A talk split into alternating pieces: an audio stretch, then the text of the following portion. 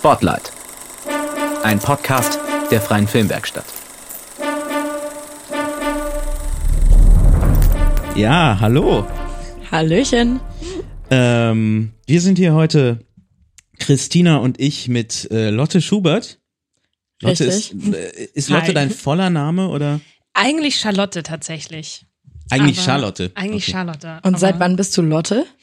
Ähm, tatsächlich, äh, das ist jetzt ein bisschen längere Geschichte seit dem Tod meiner Oma. Ähm, mein Bruder, der schreibt Bücher und der schreibt als ähm, Viktor Witte und ich habe dann sozusagen den Nachnamen von meiner Oma mitgenommen als Künstlerin und dann haben wir den einfach noch so eingekürzt, weil Lotte Schubert einfach so ein schöner, so ein schöner Theatername auch ist. Und genau. So, und damit wären wir direkt bei deiner Vorstellung. Du äh, bist nämlich Schauspielerin Genau.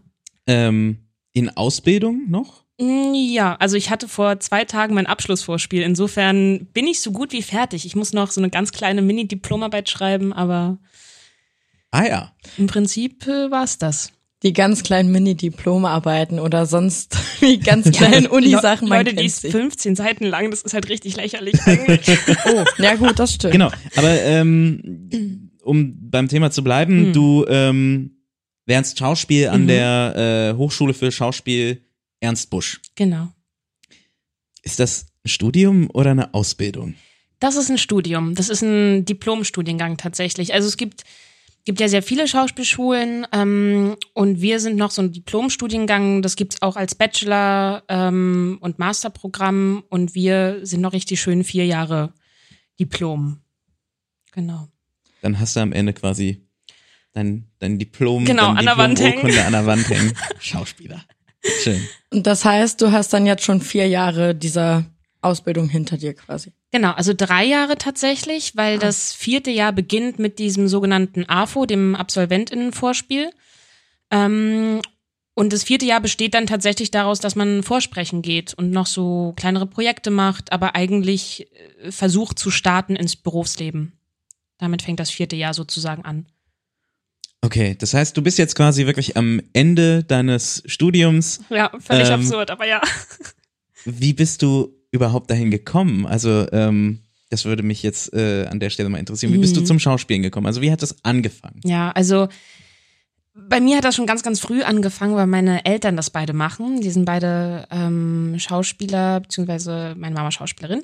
Ähm, und ich dachte halt schon, als ich so ganz klein war, irgendwie, dass ich das unbedingt machen möchte. Also so mit sechs oder so war das schon so klar. Und äh, dann gab es eine Phase, wo ich irgendwie dachte, ich muss unbedingt was anderes machen als meine Eltern. Und dann habe ich mich so auf Grafikdesign und Kunstgeschichte studiert und habe in der Galerie gearbeitet in Weimar und Ausstellungen äh, mit kuratiert. Und dort habe ich dann wieder Leute vom Theater kennengelernt ähm, und habe da auch noch eine Regieassistenz gemacht. Und da kam das so alles wieder, dass das irgendwie so ein Traum ist, den ich noch nicht gehen lassen kann. Und damals war ich 21, was sogar gar nicht mehr so jung ist, um mit Schauspiel anzufangen, also das zu studieren. Und da hatte ich einen guten Freund am Theater, der gesagt hat, ey, bist du blöd? Also wenn nicht jetzt, wann dann? Und dann habe ich mich mit dem vorbereitet aufs Vorsprechen und dann hat das tatsächlich geklappt, dass ich da an der Schule genommen wurde. Wie hast du dich denn für die Schule entschieden und war das die einzige, wo du dich beworben hast? Ähm, wie bist du an der Ernst Busch gelandet? Ähm, also es war nicht die einzige Schule, wo ich mich beworben habe. Äh, ich habe mich noch in Leipzig beworben, die haben mich nach der zweiten Runde rausgekantet. Mhm. Ähm, und dann dachte ich eigentlich, dass ich noch nach München gehen würde und nach Hannover und habe das dann aber tatsächlich abgesagt, weil es vorher geklappt hatte an der Busch. So. Und da hatte ich einfach ähm, tierisch Glück. So.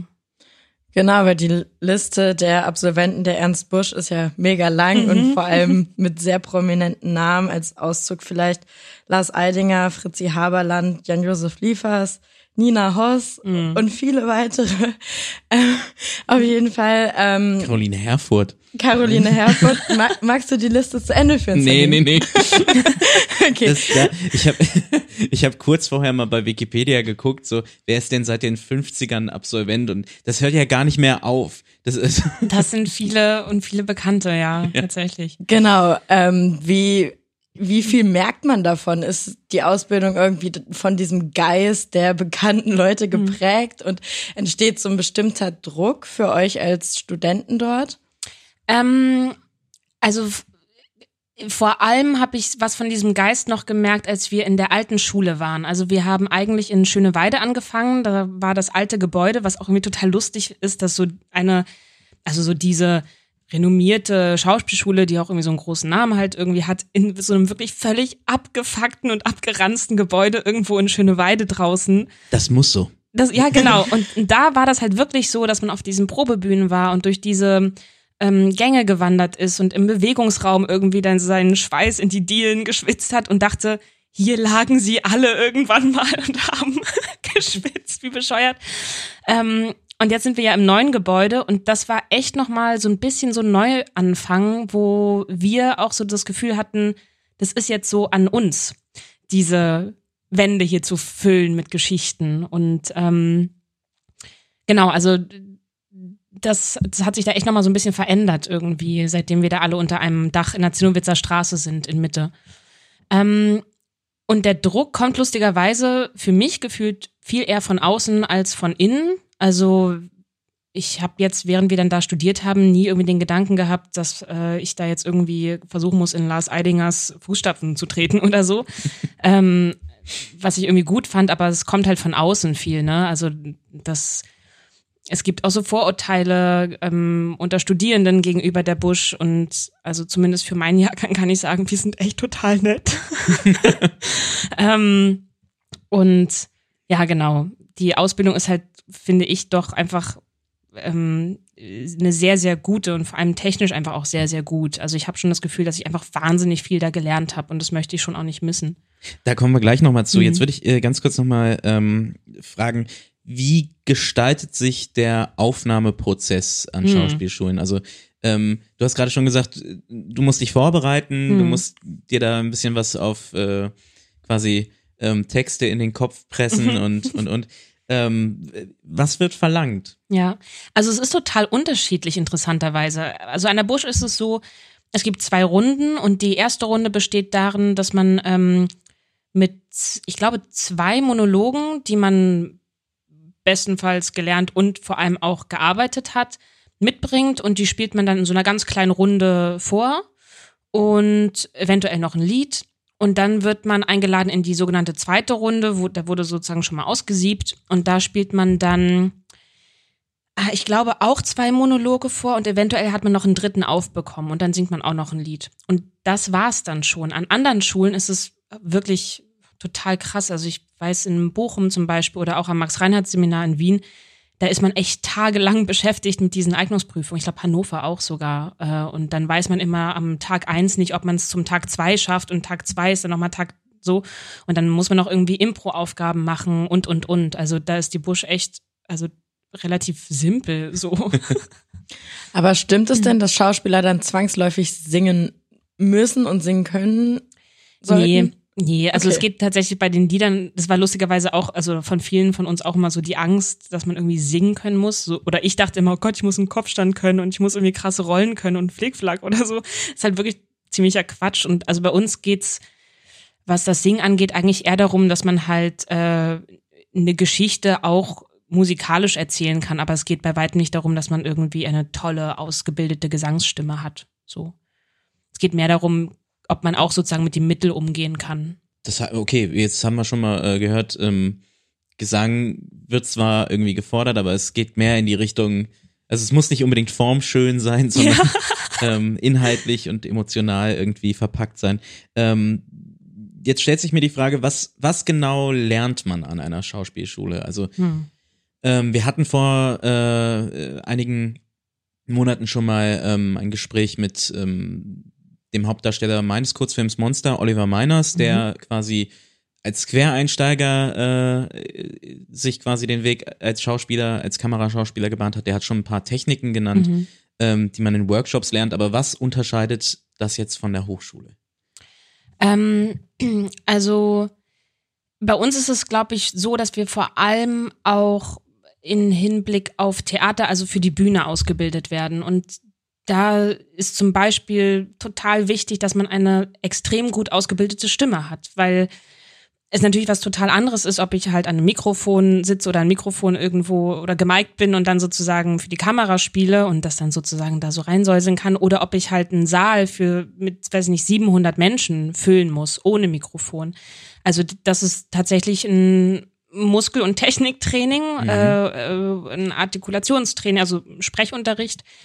Ähm, dann beginnt das Studium mit einem Grundlagenseminar, zumindest bei uns, wo man halt ein halbes Semester, ähm, äh, ein halbes Jahr ähm, zu die Grundlagen des Schauspielens lernt. So, also mm, aufeinander zu reagieren, ähm, äh, eine, eine Situation zu erfinden, eine Situation zu spielen, ähm, dem Partner zu begegnen. Ähm, genau, also das klingt jetzt, also klingt alles vielleicht ein bisschen abstrakt, aber dass man halt sozusagen nicht einfach nur sich hinstellt und weint, weil man meint, die Szene ist traurig, sondern dass man sozusagen äh, ja genau versteht, was ein Mensch vielleicht in dieser Situation tun würde. Und ähm, genau.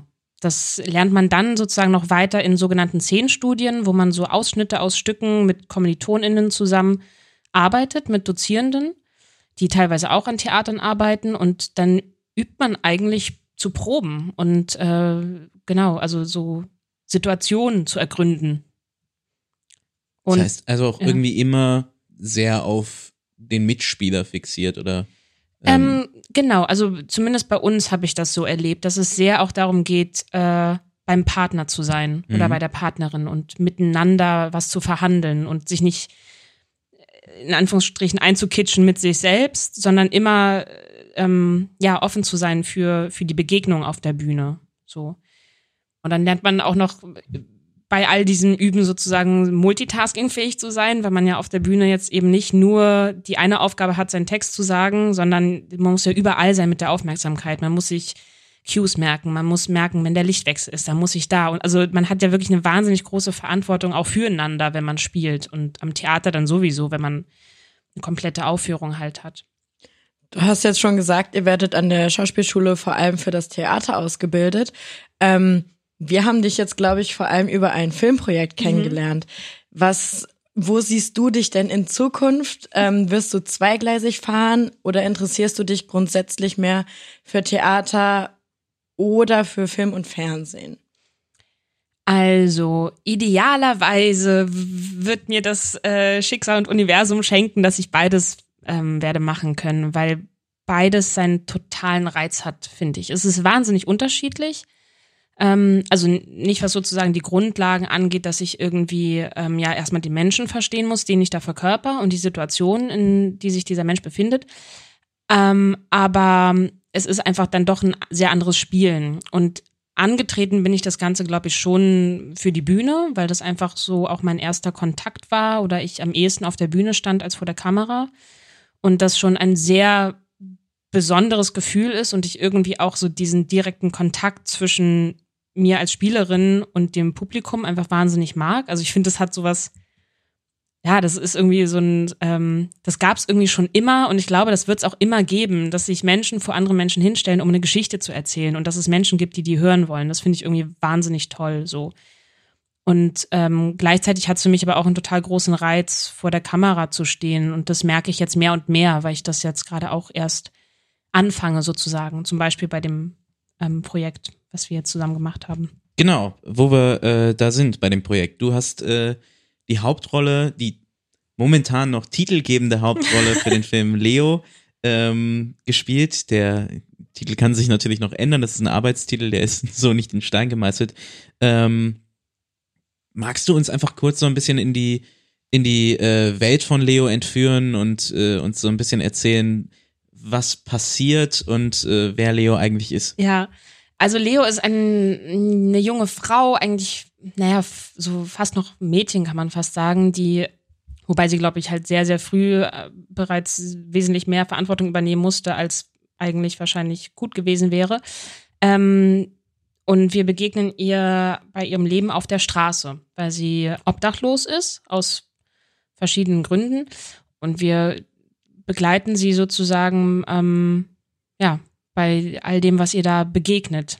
Äh, was zum Teil auch wirklich schwere ja, Schicksalsschläge sind. Und Gleichzeitig ist es aber, glaube ich, eine junge Frau, die sich den Humor behalten hat, trotz all dem Schlimmen, was ihr widerfahren ist, glaube ich, wahnsinnig klug ist äh, und Strategien entwickelt hat, um zu überleben. Ähm, und wir erfahren auch ganz viel von dem Schmerz und von ähm, ihrer Vergangenheit, äh, genau, was sie auch zurücklassen musste, um, genau. Ja. Das heißt, man könnte sagen, es geht schon ziemlich um das Thema Obdachlosigkeit. Ja, klar, genau, vor allem. Ja. Ähm, hast du da auch irgendwie einen persönlichen Bezug zu? Ähm, wie viel hast du aus Berlin mitbekommen, sag ich mal? Ähm, war das etwas, was dich schon immer bewegt hat, das Thema? Oder ähm, genau, also wie, wie sieht da deine persönliche Verbindung aus? Hm. Ja, also ähm, wahrscheinlich, ähm, also bewegt hat es mich in jedem Fall schon immer. Ich glaube, dass ich zu den Menschen gezählt habe, lange Zeit, die da einfach auch weggeschaut haben, weil man gerade auch in Berlin so wahnsinnig gewöhnt daran ist, an diesen Anblick von Menschen. Ne? Ja, total abgestumpft ist. Ähm, und durch den Film jetzt hat mich das natürlich nochmal äh, wesentlich mehr sensibilisiert, so für auch die Geschichten der Menschen. Ähm, also genau, als ich, das ist tatsächlich, ich glaube auch als Schauspielerin oder so fragt man sich ja eh immer, so was ist die Geschichte eines Menschen, wo kommt der her, wo geht er hin, ähm, wie, was bringt einen Menschen in so eine Situation? Und das ist auf jeden Fall was, was ich mich auch immer gefragt habe, wenn man jemand, also auch einem jungen Menschen begegnet, irgendwie auf in der U-Bahn. Ähm, und ich habe lustigerweise schon mal einen Kurzfilm gedreht, ähm, wo es um eine junge Frau ging, äh, die irgendwie nach einer versoffenen und verdruckten Clubnacht nach Hause kommt und dann dort einer Obdachlosen begegnet, die genauso gleich alt ist äh, wie sie. Und dann gibt es einen ganz kurzen Dialog zwischen den beiden. Und ich habe damals aber mhm. nicht die Obdachlose gespielt, sondern die Klubberin. Äh, das ist ein Kurzfilm von Valentin Braun, einem guten Freund von mir. Ähm, und es war total interessant, weil das damals halt auch schon, also wir uns auch darüber unterhalten haben, äh, wie nah beieinander halt das auch sozusagen liegt. Ne? Also wenn man durch Neukölln läuft, da gehen sozusagen die Menschen, die gerade irgendwie, weiß nicht, 100 Euro für Drogen ausgegeben haben, gehen gerade nach Hause, ja. während die anderen Menschen, äh, die vielleicht aufgrund von Drogen oder so auf der Straße leben müssen, ähm, sich gerade ihr Zeug zusammen äh, raffen und irgendwie, ja, Flaschen sammeln gehen. So. Ja, also das ja. ist ja völlig schizophren eigentlich. Also, dass es in so einer großen Stadt auch so geballt beieinander liegt. So. Und eigentlich kann man sich dem auch gar nicht entziehen, aber wir tun es ja doch. Und deswegen war ich dann irgendwie auch sehr froh, dass es irgendwie junge Menschen gibt, die Lust haben, so einen Film zu machen und sich dem Thema zu widmen, weil ich das auch tatsächlich äh, mir so noch nicht begegnet ist, auch so in Filmprojekten irgendwie. Äh, ja, weil es wahrscheinlich auch ein unleidliches Thema ist. So. Ja, ja, auf alle Fälle. Wie hast du dich äh, persönlich auf, auf diesen Charakter vorbereitet, auf Leo, auf ähm, also wie, wie bist du da rangegangen, äh, um diesem ähm, bis dahin noch, dieser bis dahin noch Textgestalt äh, Form mhm, zu geben? Mhm.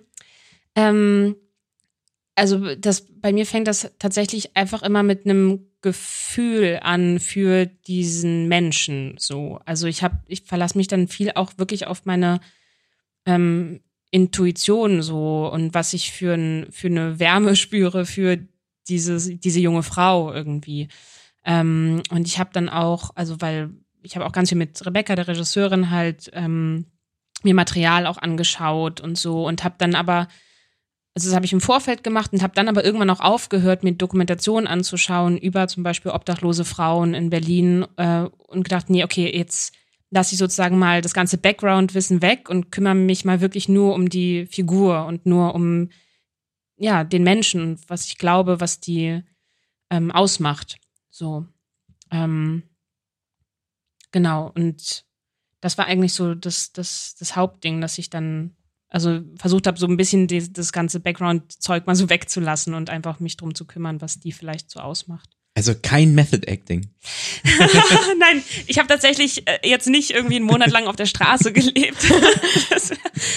ich bin auch tatsächlich, glaube ich, nicht so der, äh, der Method Actor. So, ich finde das auch ein bisschen gefährlich tatsächlich. Um, um nochmal die Brücke zurückzuschlagen, ja. ähm, gibt's dazu ähm, irgendwie nochmal eine Exkursion äh, im, im, im Studium äh, der Ernst Busch zu dem Thema Method Acting und ähm, hat, hat, die, ja. hat die Hochschule da irgendeine Position zu? Also ich glaube tatsächlich, äh, ja, also unsere Hochschule ist ja ähm, unterrichtet ja so sehr nach nach dem Brechtschen Prinzip von wisse immer, dass du gerade spielst und eine Geschichte erzählst und etwas zeigst dem Publikum. Ähm, und das bist aber nicht du. Also es gibt immer die Figur und dahinter ist aber sozusagen der Schauspieler oder die Schauspielerin. Und beim Method Acting geht es ja dann doch sehr darum, dass man das so ist und man das mhm. auch so fühlt. Und ähm, deswegen wird das bei uns gar nicht so sehr äh, angerissen. Ähm, Method Acting wird aber tatsächlich, glaube ich, auch immer so ein bisschen missverstanden, weil das gar nicht als ähm, Einstiegslehre gedacht ist, sondern Method Acting ist eigentlich entstanden, um sozusagen SchauspielerInnen, die schon lange im Beruf sind, um denen nochmal eine neue Perspektive zu eröffnen, um nochmal einen neuen Zugang zu finden. Das heißt, meiner Meinung nach wäre sowas wie Method Acting an einer Schauspielschule, die Leute zum ersten Mal ausbildet, auch ein bisschen fehl am Platz. Ähm, und dann eher tatsächlich eher so als, als Workshop oder weiterführende Maßnahme sozusagen irgendwann dann im Berufsleben mhm. mal geeignet. Und es ist bestimmt auch ein total interessanter Ansatz. Und ich würde das, also ich wäre auch gar nicht abgeneigt, das mal auszuprobieren. Ich bin aber doch sehr froh darum, dass ich eine Figur sein kann und verkörpern kann und dann aber auch wieder die Grenze aufmachen kann zu mir selber. Ich glaube, das ist irgendwie auch ganz wichtig, um da so gesund zu bleiben bei auch. Also, weil ich habe jetzt allein schon gemerkt, jetzt eine Woche lang, ähm, als wir Leo gedreht haben, ähm, es war eine ganz lustige Situation, weil ich hinterher in meiner Schule war und unsere Bewegungslehrerin kam zu mir und meinte, warum läufst denn du so krumm? Wieso bist denn du so eingefallen? So kenne ich dich ja gar nicht. Und ich so, hä? Was meinst du denn? Na, keine Ahnung, richte dich doch mal auf, strahle doch. Und dann meinte ich so, oh Gott, ich habe gerade eine Woche lang eine obdachlose junge Frau auf der Straße gespielt und sie wäre so, ach, naja, dann ist ja alles klar. Also es ist wirklich, äh, nee, wirklich, es ja. ist krass, wie, wie doll man das annimmt. Ähm, genau, und das, äh, ja, deswegen, oh Gott, wenn ich jetzt einen Monat lang äh, man sich da so reinbegeben würde, ist schon, ist schon hart, glaube ich. Wenn eine Woche schon ausreicht, um irgendwie eine Körperlichkeit ja. anzunehmen oder ja. ein Gefühl mitzunehmen, was sich nicht so leicht ablegen lässt. Das heißt, ihr habt tatsächlich innerhalb von sieben Tagen einen Kurzfilm gedreht? Ja, ich muss jetzt rechnen. Ich glaube ja. Ich glaube, wir hatten einen Tag Pause, den ich eingefordert habe, weil ich dann nämlich noch Monologe äh, proben musste für ein Vorspiel. Ich war ja beim Dreh dabei. Genau. Jetzt muss ich kurz fragen: Hast du tatsächlich Monologe geübt? Weil ja, ja, klar. Ich lag auf der Couch und war ziemlich tot. Und da ging gar nichts mehr. Ja, nee, ich stand an diesem einen freien Tag tatsächlich auf der Probebühne und habe meine zwei Monologe, die ich dann am Vorspiel, einen Tag nachdem wir den Dreh beendet hatten, äh, noch vorzuspielen hatte. Ähm, wow, Respekt. Ja. Ja, da war ich im, im Flow auf jeden Fall. Nicht schlecht. Ja, aber ähm, um auf deine Frage zurückzukommen, ich glaube, wir haben tatsächlich in sieben Tagen äh, einen Kurzfilm von, ich glaube, er ist jetzt so knapp eine halbe Stunde lang mhm. gedreht, aber wir waren ja wirklich jeden Tag äh, zugange von früh bis spät. Ein bisschen mehr, sag mal. Also 35 Minuten kommt hin. Ah ja, ja. okay. Siehst du, das ja. weißt du besser als ich. Ich habe ihn ja noch nicht gesehen. ja, krass. Und ähm, ich habe aber mitbekommen, dass ihr eigentlich schon vor langer, langer Zeit eigentlich hättet drehen wollen. Ja, stimmt. Magst du mal erzählen, wie sich das Ganze mit Corona entwickelt hat, ähm, was ihr davon am Set und für die Produktion so bemerkt habt? Naja, also wir hatten, das Casting dafür hatte ich ja im Februar diesen Jahres. Und dann war eigentlich, glaube ich, der Plan, dass wir das im April drehen. März, April, glaube ich. Genau, und das hat sich ja dann alles verschoben, weil Corona uns dann äh, Strich durch die Rechnung gemacht hat. Und dann war lange noch die Frage, wann ich kann und wann das Team kann. Und ähm, genau, dann haben wir es auf Juni, Juli, wann haben wir gedreht?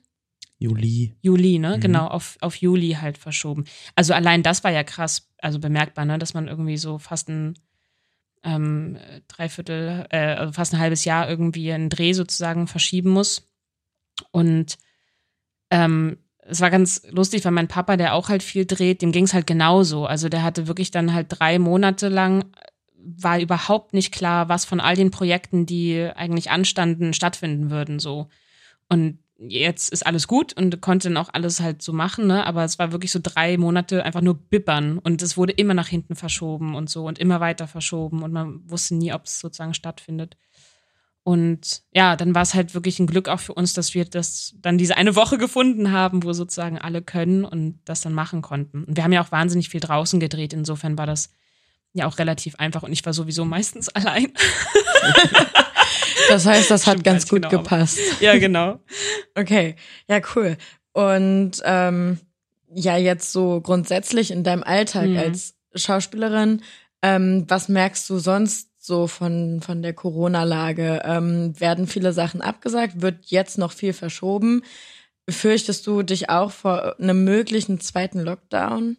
Äh, ja, absolut. Also was die Kulturbranche und Landschaft angeht, ist das wirklich, ähm, ich meine, für viele Branchen ist das verheerend, aber das ist jetzt wirklich ein Horrorszenario eigentlich. Also auch für, was auch fürs Theater. Also weil ein Theater, glaube ich, funktioniert nur, indem sich Menschen treffen in einem Raum und sich gegenseitig Geschichten erzählen und vorspielen.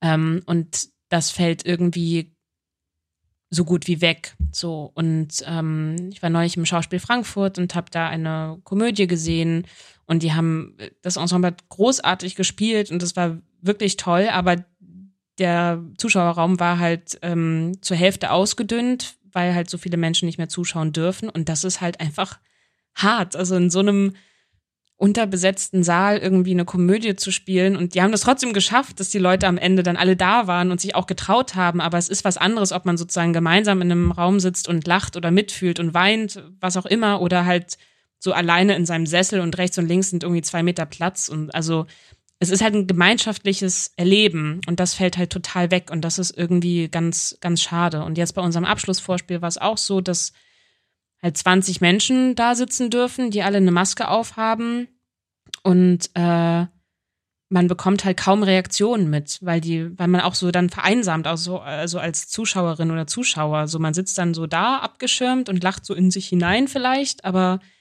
ähm, und das ist wirklich, wirklich hart und sehr schwer ähm, mitzuerleben. So und ja, ich wünsche mir und allen Kulturschaffenden einfach ganz, ganz doll, dass sich da irgendwie, äh, dass da eine Besserung irgendwann eintreten wird. So, weil ja, das ist einfach wirklich hart.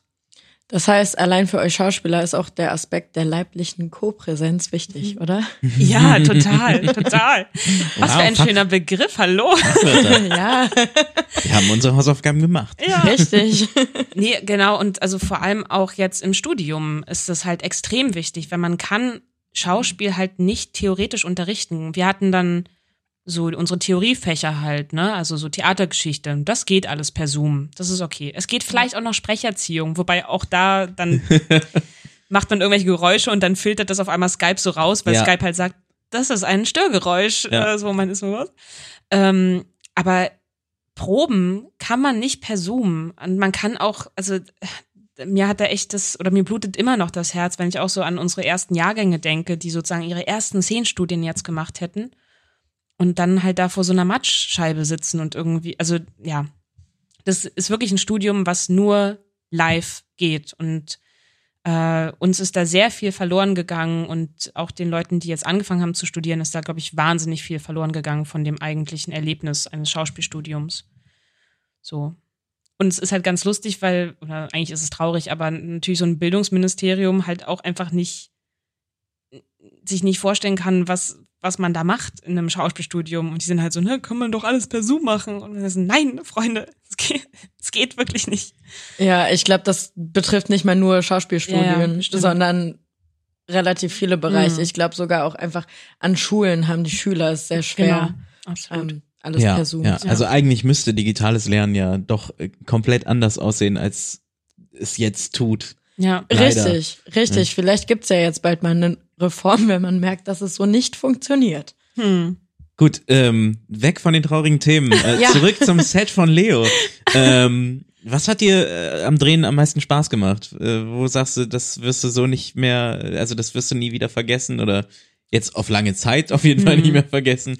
Also die Aufgabe, die ich da hatte, war einfach wirklich ein Geschenk. Also als ähm, also da irgendwie fast in jedem Frame gefühlt zu sein und die Aufgabe zu haben, irgendwie als Hauptfigur den Menschen diese Geschichte zu erzählen und nahe zu bringen. Und ich weiß nicht, ob es funktioniert hat. Ich hoffe es sehr, aber das ist halt, ähm, ja, das ist einfach ein Geschenk als, als Schauspielerin, dass jemand sagt, hey, pass auf, du hast hier die, die Hauptrolle einer, also wirklich auch schweren Geschichte, die es zu erzählen gilt. Und das ist, ja, da bin ich total dankbar für, dass da auch sozusagen mir das Vertrauen entgegengebracht wurde, zu sagen, ey, ich glaube, du kannst das. Und ähm, ja, das hat mir wahnsinnig Spaß gemacht. Und dann, ja, genau, einfach sozusagen natürlich diese, diese Geschichte und diese Situation äh, zu erleben und zu erzählen und dann die Nuancen auszutarieren, wo, wo ähm, braucht es Ernst, Wut, Trauer, wo braucht es aber vielleicht auch ein Augenzwinkern, damit das nicht zu schwer wird alles oder weil man auch sozusagen ja erzählen will, dass die Figur auch einen Optimismus äh, hat und so. Also das alles so auszutarieren, auszufinden, das ähm, das hat mir schon sehr viel Spaß gemacht. Und ja, ansonsten habe ich, glaube ich, eine Liste an sehr lustigen Zitaten. Die, die sind jetzt so Insider-Witze, aber da habe ich mich teilweise wirklich weggeschmissen. Es war einfach auch wirklich ein sehr lustiges und sehr nettes Team, fand ich. Da hatte ich schon auch sehr viel Spaß. Hast du ein Lieblingszitat, das du vielleicht verraten darfst? Ähm, ja. Von, von, von Arthur, von unserer ZAL, also Aufnahmeleitung.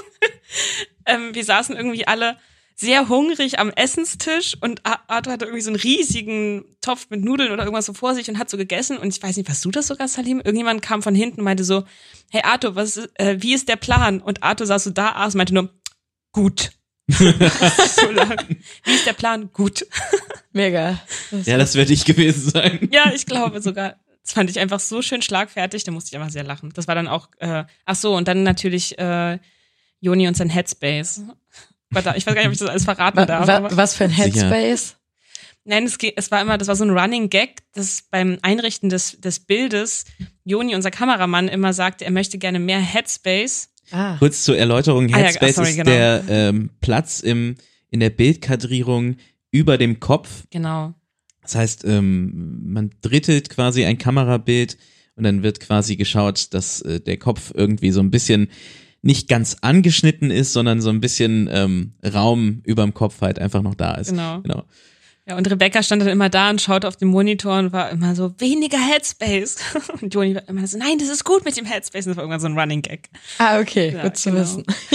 ähm, ist einem Schauspieler, beziehungsweise war dir irgendwas am Set ähm, richtig peinlich oder ähm, gibt es eine, eine, eine Hemmschwelle, die irgendwie, die gerade bei Leo so irgendwo angekratzt wurde?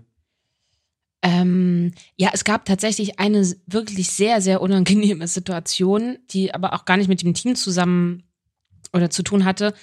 Ähm, da waren wir am Ufer an der Spree und wir haben halt so eine Szene gedreht, wo Leo quasi, ähm, also weil sie ja sozusagen auch keine Hygieneartikel oder so hat ähm, und ihre Tage hatten sozusagen äh, so Lappen quasi aus, auswäscht an der Spree was überhaupt gar nicht die peinliche Sache an der ganzen, an der Situation war. Es saßen aber drumherum so lauter Gruppen an so jungen Leuten, die halt überhaupt nicht damit umgehen konnten, dass er gerade gedreht wurde. Ähm, und ich musste wirklich einfach nur einmal kurz zum Ufer gehen, einmal nach rechts und nach links schauen und dann war der Shot quasi schon beendet. Und aus irgendeinem Grund fand ich das unfassbar unangenehm, an diesen, dieser Gruppe von Leuten vorbeigehen zu müssen, die dann natürlich auch die ganze Zeit irgendwelche Kommentare abgegeben haben und irgend, also wahrscheinlich eh auch schon ein Sitzen hatten. Und die dann auch noch unsere Regieassistenz irgendwie wahnsinnig unangenehm äh, ja, beleidigt haben äh, und wahnsinnig sexistisch, was mich auch irgendwie völlig fertig gemacht hat. Und das war echt so ein Punkt, wo ich so dachte, ich bin hier kurz davor, mich zu streiten oder zu prügeln am liebsten, weil das wahnsinnig respektlos war irgendwie. Mhm. Und das war so die eine Gruppe. Und dann gab es noch so eine andere Gruppe an so StudentInnen, die irgendwie auch sich erst wahnsinnig lustig gemacht haben und so. Ähm, und dann aber ganz interessiert waren und sagten, ey, was macht denn ihr hier? Was ist denn das für ein Film und so? Und, und das war für mich so ein Moment, wo ich dachte, scheiße, ey, da dreht man irgendwie so einen Film und will so eine Geschichte erzählen, die einem irgendwie wichtig ist. Und genau die Leute, die sich das wahrscheinlich angucken müssten, äh, sitzen da und beömmeln sich irgendwie darüber und äh, machen sich lustig. Und das, das hat mich, ja, das war wirklich so ein Moment, wo ich dachte, wozu machen wir denn Filme, wenn die, die es gucken müssen, nicht gucken und so und das nicht ernst nehmen und so. Und ja, das war so ein bisschen, das war tatsächlich unangenehm irgendwie. Also, weil man versucht ja irgendwie sich zu fokussieren und so und dann muss man irgendwie, ja, aber da muss man eigentlich drüber stehen, aber in dem Moment hat mich das irgendwie tatsächlich voll angegriffen. Ist, ist, das, ist das grundsätzlich ein Problem, wenn man ähm, beim Drehen ist? Ich, ich meine, also ich, äh, ich kenne das ja auch so ein bisschen aus eigener Erfahrung, man ist, obwohl man halt eben in einem, in einem Team arbeitet Mhm. und irgendwie in einer, in einer Gruppe und teilweise halt auch eben unter freiem Himmel und in, äh, in Public Spaces, man ist irgendwie doch recht isoliert in diesem Team. Also man ist, man ist für sich und ähm, Mhm. die Arbeit ist extrem konzentriert. Ähm, ist das grundsätzlich ein Problem, wenn dann quasi Zuschauer auftauchen und äh, Mm, irgendwie quasi so ein bisschen auch die, die Energie des Teams ähm, dadurch stören? Ja, also mir fällt gerade ein, dass wir bei Leo ja auch echt mehrfach so eine Situation hatten. Also ähm, das eine Mal, das war auch halt im kleinen Set, also waren nicht alle dabei und da hatten wir ähm, genau hatten wir so eine Szene gedreht, wo Leo aufgrund der Hitze halt zusammenbricht, weil das, weil wir halt im Sommer die Geschichte auch erzählen und äh, sie halt auch nicht genug zu trinken hatte. Und dann lag ich auf dem Boden und äh, mit so dem Team, also Kamera und so auch direkt so vor mir und dann stand auch so eine Frau neben uns und holte auf einmal ihr Handy raus und meinte, das halt jetzt filmen zu müssen und davon ein Foto zu machen. Also man auch so denkt, was geht denn in der, also nur weil da jetzt eine Kamera ist, macht sie deswegen ein Foto oder weil eine junge Frau auf dem Boden liegt? Also what the fuck, was geht denn da vor in so einem Kopf irgendwie? Ähm, also ja, das passiert oder ist zumindest uns jetzt bei dem Dreh halt schon oft passiert. Eine andere schöne Geschichte war, das war auch an dem Tag, als wir diesen Zusammenbruch gedreht haben, da bin ich umgekippt, also ne, gespielterweise umgekippt und wir haben so eine Totale gedreht, also das Team war relativ weit weg und da kam dann wirklich ein Mann auf mich zu und hat gefragt, ob alles in Ordnung ist, so, äh, weil er nicht gemerkt hat, dass wir drehen. und ich Ah, dachte, ah, cool, okay, das gibt sozusagen auch, dass jemand wirklich reagiert, so, aber ja, das ist, ähm, das haut mich persönlich gar nicht so sehr raus, weil irgendwie jetzt eine Störung passiert im Arbeitsprozess, sondern weil ich mir dann echt über die Menschen Gedanken mache. Also Mhm. was geht denn da irgendwie so? Also oder warum Ja, kann man sich ja, da nicht klar. zusammenreißen oder so? Oder was findet man denn geil daran, dass da jemand, also so, das, das beschäftigt mich dann viel eher und macht mich so wütend. Aber ja, und ansonsten, was du noch sagtest, dass man so isoliert ist ein bisschen am Set. Manchmal ist das ja tatsächlich, oder habe ich gemerkt, auch echt gut, dass man, also ich habe mich dann auch manchmal, glaube ich, so ein bisschen zurückgezogen und abgekapselt, einfach weil man ja auch, ähm, also so vom Team, weil man ja auch so ein bisschen, ähm, ja, in das Mindset schon auch kommen muss, so. Und wenn man dann irgendwie, Gerade für so eine Rolle, Genau, ne? wenn, voll. wenn dann quasi äh, die Tonmänner wieder Schabernack treiben mit dem ZRL und die Regie im Stress ist, dann will man eben ja, irgendwie auch da versuchen. ging es mir vor allem so, als wir die Szenen in der Wohnung gedreht haben, so. Ja. Ich auch dachte, okay, warte, jetzt muss ich mal ganz kurz hier alles mal kurz ausblenden, irgendwie. Aber wenn du sagst, du konntest noch auf die Leute drumherum eingehen und Mhm. mit denen interagieren und so, dann heißt es ja, Multitasking funktioniert bei dir sehr gut, wenn du gespielt hast und trotzdem das noch mitbekommen hast. Ja, ja, klar. Ja, genau, aber das habe ich ja jetzt auch drei Jahre trainiert sozusagen. Aber kann man Die das Antennen. trainieren?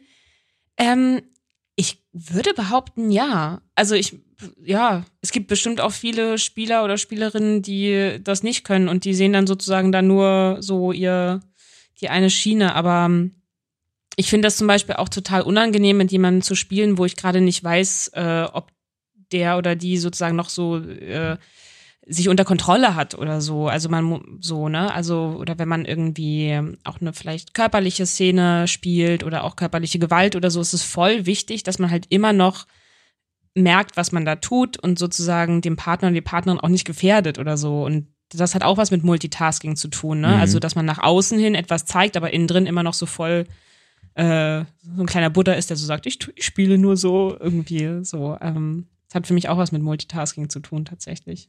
Und ähm, du, du hast ja gesagt, für dich ist es jetzt so quasi ein Geschenk, dass du die Rolle spielen durftest. Weißt du, gegen wie viele andere Kandidaten du dich quasi durchgesetzt hast beim Casting? Oh Gott, nee. Das weiß ich tatsächlich nicht. Will ich auch gar nicht wissen. nee, ich, also ich weiß, dass ich damals, als ich beim Casting war, also auf jeden Fall kam vor mir noch eine junge Frau raus und nach mir war noch jemand dran, aber ich Hm. weiß jetzt wirklich nicht, wie viele das waren oder so. Ich weiß auch nicht, ob ich die erste Wahl war. Keine Ahnung. Na, davon gehen wir jetzt einfach mal aus. Dann äh, mache ich die Frage mal weiter auf. Mhm. Weißt du es denn an der Ernst Busch, äh, Mhm. wie viele Leute sich in deinem Jahrgang beworben haben? Oh, das sind, glaube ich, echt viele. Ich will jetzt keinen Unsinn erzählen, aber ich glaube, dass es schon so immer an die tausend Menschen sind, die irgendwie sich da Boah. Überhaupt bewerben. So. Ja. Und wie viel, wie viel nehmt ihr dann pro Jahrgang auf? Unterschiedlich. Wir waren zunächst 22, dann sind uns drei im Laufe des Studiums ähm, aus diversen Gründen abgesprungen, beziehungsweise haben im Jahrgang unter uns dann weitergemacht. Das heißt, wir sind jetzt 19, was wirklich, wirklich wenig ist für einen Busch-Jahrgang. Okay. Ähm, die anderen sind so 25, 26, was wahnsinnig viel ist. Also an anderen Schauspielschulen sind das so acht bis zehn, maximal zwölf oder so. Was, glaube ich, eine gute Zahl ist. Halt so 26, 25 ist jetzt schon echt irgendwie absurd viel. Aber das hat, glaube ich, auch mit dem Hochschulstatus zu tun, dass sie irgendwie so eine bestimmte Ja, Anzahl an Ja. AbsolventInnen haben müssen. Wie kam es, Ja. dass euer Jahrgang jetzt so klein ist? Das ist eine sehr gute Frage. Die haben den irgendwie vielleicht nicht, nicht voll bekommen oder so. Ähm, genau, und dann war es, wie gesagt, so, also ein Kollege, der hat ähm, schon so viel gedreht, dass er dann aussetzen musste ein Jahr und im Jahrgang unter uns weitergemacht hat. Eine Kollegin hat gar nicht erst angefangen, weil sie so viel gedreht hat. ähm, und genau, und ein anderer hat aus privaten Gründen im Jahrgang unter uns weitergemacht. Und dadurch wurden wir, waren wir dann am Ende tatsächlich nur 19. Dann ähm, möchte ich nochmal fragen, äh, auch äh, auf die Gefahr hin, dass ähm, die Frage vielleicht jetzt ein bisschen ähm, abstrakt wird, aber was braucht man, um Schauspieler zu werden? Äh, ein unbedingtes Interesse an Menschen, glaube ich. Äh, würde ich behaupten. Also ja, und an Geschichten. Und äh, man braucht Empathie, ganz, ganz doll, glaube ich. Würde, ja, weil man sich reinversetzen muss in Menschen und in Situationen. Verständnis. Ich glaube, man muss sehr sensibel sein, wobei ich nicht genau weiß, ob man sozusagen das sein muss, um Schauspieler zu werden oder ob man eben Schauspieler wird, weil man das ist. Mhm. ähm, also ich glaube, dass viele, man kann wahrscheinlich so Hypersensibilität als Grunddiagnose stellen bei SchauspielerInnen, weil, ja, weil man da doch irgendwie einfach andere Antennen auch hat. Ähm, ja, ich, ich glaube, das sind so die, ja, und dann natürlich irgendwie muss man auch gerne auf einer Bühne stehen wollen und man muss auch gerne sich zeigen wollen oder gesehen werden wollen. Also weil sonst funktioniert Spieltrieb haben. ne? einen Spieltrieb haben, genau. Und Spiellust und Spiellaune, Neugier, ganz, ganz viel Neugier und ich glaube auch Offenheit, weil es gibt eigentlich irgendwie nichts Unangenehmeres, als wenn man auf einer Probe ist und jemand sagt immer nur nö und nee, geht nicht oder ist nicht möglich. Ich glaube, ja, man muss, glaube ich, auch Spaß haben, Lösungen zu finden, Mhm. weil es ist letztendlich auch ein Teamsport sozusagen. Also Theater macht man nur zusammen und Film macht man auch nur zusammen. Keiner kann nur alleine irgendwie, also klar, aber das ist wahrscheinlich irgendwie dann auch ein bisschen langweilig. so, deswegen muss man, glaube ich, mit, mit Menschen können, mit Menschen wollen und gemeinsam äh, wollen und dann Lösungen finden, weil Theater ist ganz viel auch einfach nur Probleme lösen. So. Jetzt hast du gesagt, man braucht extrem viel Empathie und Mhm. Hypersensibilität ist da nicht unbedingt nachteilhaft.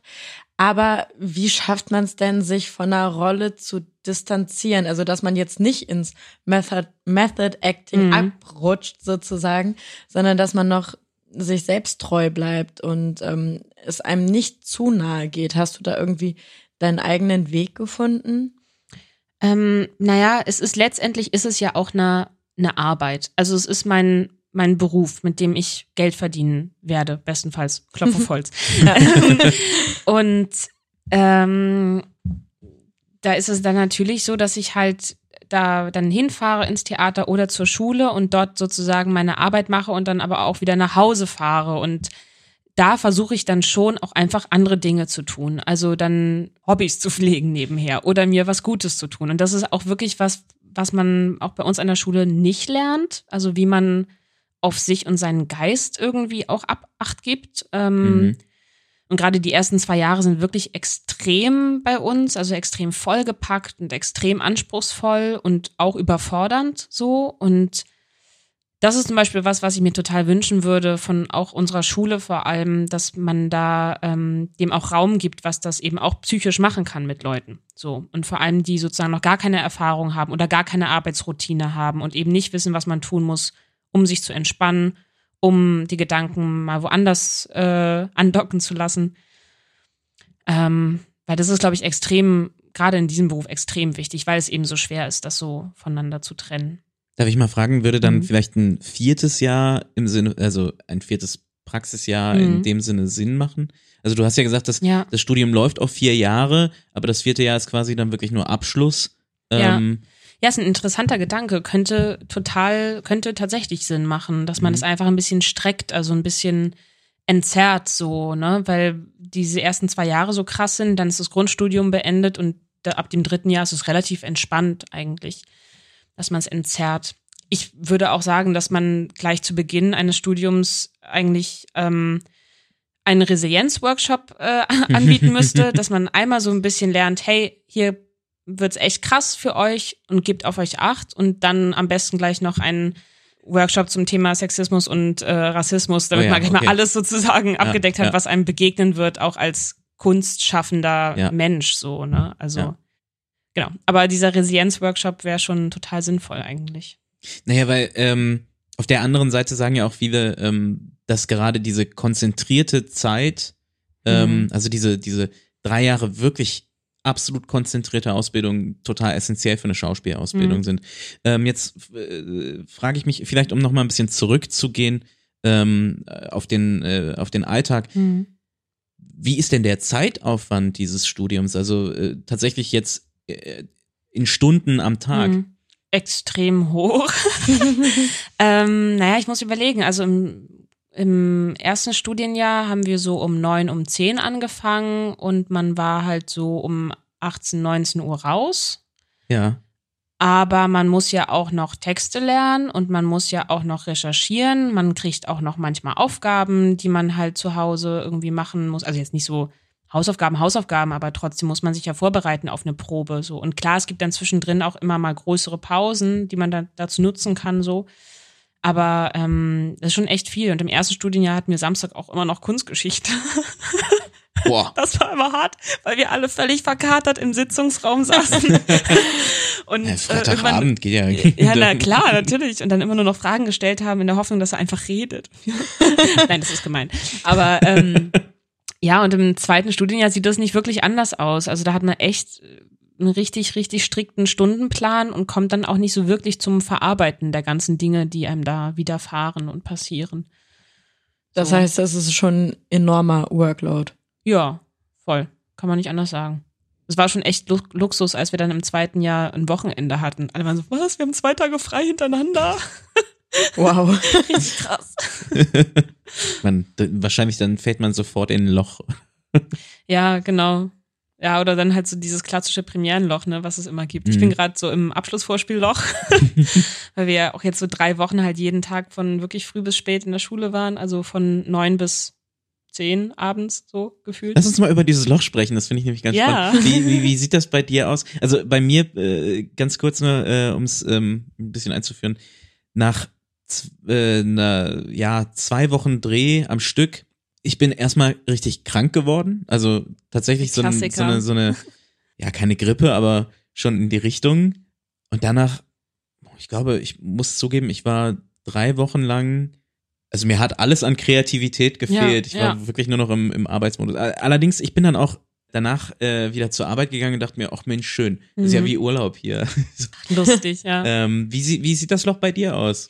Ja, Beschreib mal. Ähm, also total ähnlich. Also wir, wir haben jetzt auch im Jahrgang gesagt, Leute, also wir werden auf jeden Fall alle krank werden, wenn wir das geschafft haben.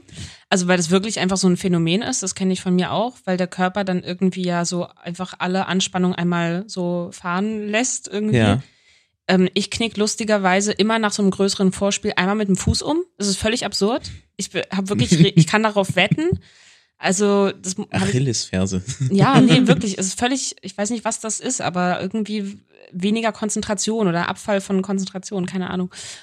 Ähm, und dann äh, versuche ich tatsächlich erstmal sowas zu machen wie aufräumen, putzen, also mich irgendwie zu beschäftigen, weil ich das auch tatsächlich schwer aushalten kann, nichts zu tun zu haben. Äh, ich werde da besser drin, Mhm. aber ähm, das ist schon irgendwie hart. Und jetzt sieht mein Loch tatsächlich so aus, dass ich äh, an die Ostsee fahre und mir den Wind um die ähm, äh, Nase pusten lasse und irgendwie mal versuche, so mich ein bisschen zu resetten und so Gedanken. Schön. irgendwie. Und dann ähm, habe ich jetzt so seit vielen Jahren tatsächlich äh, schreibe ich so Lieder und mache Musik. Und das ist was, was mir total gut tut, weil ich da lustigerweise ähm, blockiert sich das nicht mit dem Spielen. Also jetzt so in den letzten drei Wochen habe ich bin ich da überhaupt nicht zugekommen, aber jetzt kann ich das wieder und das ist irgendwie eine schöne Verarbeitungsform und irgendwie auch eine schöne Ablenkung und trotzdem was ganz ganz anderes als Schauspiel und das mache ich dann tatsächlich einfach immer so, um um mich zu beschäftigen und irgendwie das Gefühl zu haben, ich habe was getan am Tag. Und das ist aber geil, dass das funktioniert. Also Ja, wie ja, gesagt, bei total. mir würde das, bei mir ist dann echt alle Kreativität weg. Ja, es ist irgendwie absurd, weil irgendwie so, ne, während so einer krass intensiven Arbeitsphase, was das Schauspielen angeht, werden so alle anderen kreativen Kanäle von mir so ein bisschen blockiert und danach ist dann so Schauspiel erstmal so ein bisschen, also kurzzeitig Mhm. abgespielt und dafür öffnen sich die anderen irgendwie. Also Schön. diese Schwein gehabt, dass das geht. Jetzt haben wir viel über Theater und dein Mhm. Privatleben und so gesprochen. Nochmal ganz kurz zurück zum äh, Film. Wie sieht das denn überhaupt aus? An welchen Prozessen bei der Entstehung eines Films ist man als Schauspieler oder als Schauspielerin beteiligt? Und ähm, man stellt sich ja immer vor, es ist in Anführungsstrichen nur das Schauspiel. Ähm, aber da gehört bestimmt noch mehr dazu. Magst du mal erzählen, wie sich das gestaltet, wie viel Vor- und Nachbereitung steckt noch dahinter? Also es kommt natürlich immer auch ein bisschen auf die Arbeitsweise drauf an, so, ne? Oder was sozusagen ein Regie-Team sich halt wünscht. Ähm, es gibt natürlich auch so Filmformate, wo man irgendwie äh, an der Figurenentwicklung vorab beteiligt ist oder ganz viel improvisiert. Dann ist man ja sogar daran beteiligt, wie Dialoge ablaufen oder so. Ähm, dann gibt's RegisseurInnen, die sozusagen sagen, so wie mein Wort da geschrieben ist, so muss es auch gespielt werden. Die meisten sagen, ey, wenn dir was anderes näher liegt, dann, dann sag das so, wie du, wie du willst, so. Ähm, und ich habe mit jetzt in Bezug auf diesen Film mit Rebecca vorher halt ganz, ganz viel, haben wir wirklich Szenen durchgesprochen und uns einfach ganz viel um die Figur gekümmert und was uns logisch erscheint in der Figurenlogik oder in der, in der Geschichte der Figur. Und äh, da habe ich dann natürlich einen ganz großen Part sozusagen, wenn das sozusagen die Hauptfigur ist, die wir die ganze Zeit begleiten und die mitzuformen. Ähm, das, ja, das ist schon, ist schon natürlich viel dann, weil letztendlich ist es ja genau das, was man dann halt sieht. Klar, man kann über Schnitt natürlich eine ganze Geschichte verändern zum Beispiel, aber der Figur ein Gesicht zu geben und ein Gefühl äh, zu vermitteln, das ist schon ein großer Teil. Was dann so danach passiert, da kriege ich jetzt zum Beispiel halt kaum was mit. Also da ist man dann, das ist ja auch irgendwie absurd, dass man dann so abgespielt ist. Also da fällt so die letzte Klappe und äh, oder und dann ist man damit so fertig und dann geht man so nach Hause und da, da entsteht dann noch mal mehr so ein Loch, wenn man so denkt, okay, das, das war's jetzt. Und ähm, ist es möglich, dass du nochmal irgendwie zur Synchronisation oder sowas musst oder wird das nicht so? be- bestimmt. Okay. Das muss jetzt Salim sagen. Ich weiß nicht genau, wie der Ton ausschaut. Ich habe, wir, wir, wir haben fantastische Arbeit geleistet. ah ja. Aber eigentlich gibt's ja noch zwei so eine Voice-Over-Sätze, dachte ich, die ich eigentlich noch irgendwann mal sagen müsste. Stimmt. Jetzt sind die alles raus, ich weiß es nicht genau. Genau, aber das gibt's ja oft beim Film, dass man dann sozusagen nochmal ins Studio muss. Und also mittlerweile ist ja so viel nachsynchronisiert, auch was man so im Fernsehen sieht. Und dann steht man irgendwie da und, keine Ahnung, muss irgendwie, ja, sagen, wo waren sie gestern? 22 Uhr. Äh, ja, so- langsam kommen wir an unser äh, Zeitlimit. Ja, ähm, das stimmt. Du hast gerade schon ein bisschen erwähnt, ähm, vielleicht äh, kannst du, äh, dass, dass du Musik machst, äh, machst. Mhm. Vielleicht kannst du jetzt äh, ein bisschen Eigenwerbung machen. Ähm, bist du zeitnah in irgendeiner Produktion zu sehen oder was steht jetzt als nächstes für dich an? Und ähm, vielleicht sagst du dann am Ende auch noch, ähm, wo man möglicherweise deine Musik hören kann. Sehr gern. ähm, ich habe das große Glück tatsächlich, dass ich äh, schon ein Festengagement in Aussicht habe am Schauspiel Frankfurt. Und dort werde ich, so Corona uns lässt, Klopf auf Holz again, ähm, ab Februar proben und dann am 26. März Premiere haben mit äh, einer Stückentwicklung von Nuran David Kalis. NSU 2.0 heißt die bisher. Ähm, wir sind zu dritt und setzen uns auseinander mit äh, ja, rechtsradikalen Chats in der Poli hessischen Polizei und Drohbriefen von einer Gruppierung, die sich NSU 2.0 ähm, nennt. Dazu machen wir eine Stückentwicklung. Und genau, und da werde ich dann, äh, wie es aussieht, die nächsten drei Jahre erstmal Theater spielen. Und ja, da könnt ihr gerne alle hinkommen. Zu dem Thema auch Und- was von Gegenwartsgeplapper geplant? Zu Polizei und Bestimmt eines Tages, also aktuell noch nicht, aber äh, ich, ich sag nicht nein. ja, sagt Bescheid. Im Februar bin ich dann irgendwann Expertin vielleicht.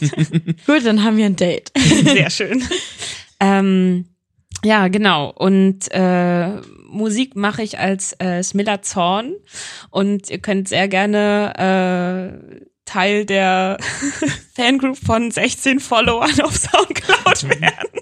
hey, Nee, aber äh, also tatsächlich alles, was ich da hochlade, mache ich selbst und ich schreibe die Lyrics selbst und die Melodien und ähm, spiele das dann auch selbst ein. Dementsprechend ist das halt nicht hochprofessionell, aber aus allertiefstem Herzen und ich betrachte das immer so als ähm, als Skizzen, die ich so in so mein Soundcloud Skizzenbuch tue und ich warte immer drauf, dass irgendjemand sich das anhört und sagt, ey, wollen wir das nicht zusammen noch mal richtig aufnehmen oder ich ähm, so.